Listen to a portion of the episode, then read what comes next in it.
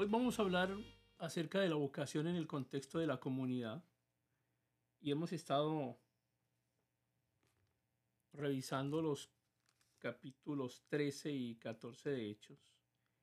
Y Hechos 13, desde el primer versículo, nos presenta un conjunto de prácticas en la iglesia de Antioquía.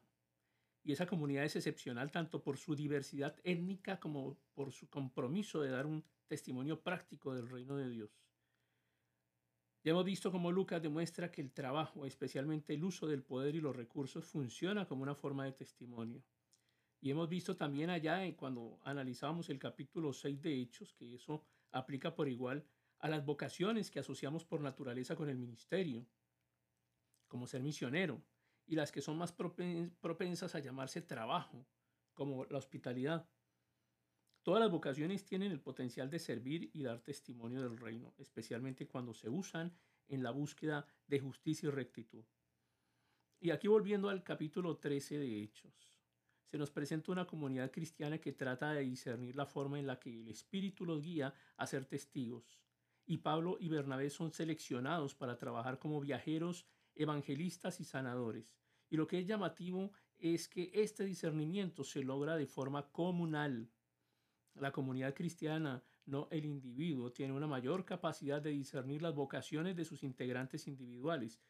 Y eso puede significar que las comunidades cristianas actuales deberían participar junto con las familias y los jóvenes cuando buscan respuestas a preguntas como, por ejemplo, ¿qué quieres hacer cuando seas grande? o ¿qué vas a hacer después de graduarte o a qué te está llamando Dios y eso requeriría que las comunidades cristianas desarrollaran una experiencia, una experticia mayor en el discernimiento vocacional a lo que es común actualmente. También requeriría que tomaran un interés mucho más serio en el trabajo que sirve al mundo por fuera de las estructuras eclesiales. No es suficiente solo con afirmar que se tiene autoridad sobre las vidas laborales de los jóvenes.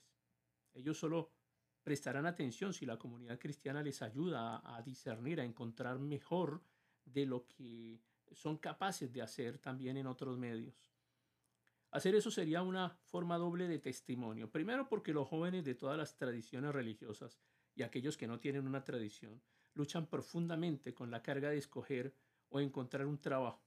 Imagínese si la comunidad cristiana pudiera ayudarle genuinamente a reducir su carga y mejorar los resultados y segundo, la gran mayoría de cristianos trabajan por fuera de las estructuras de la iglesia.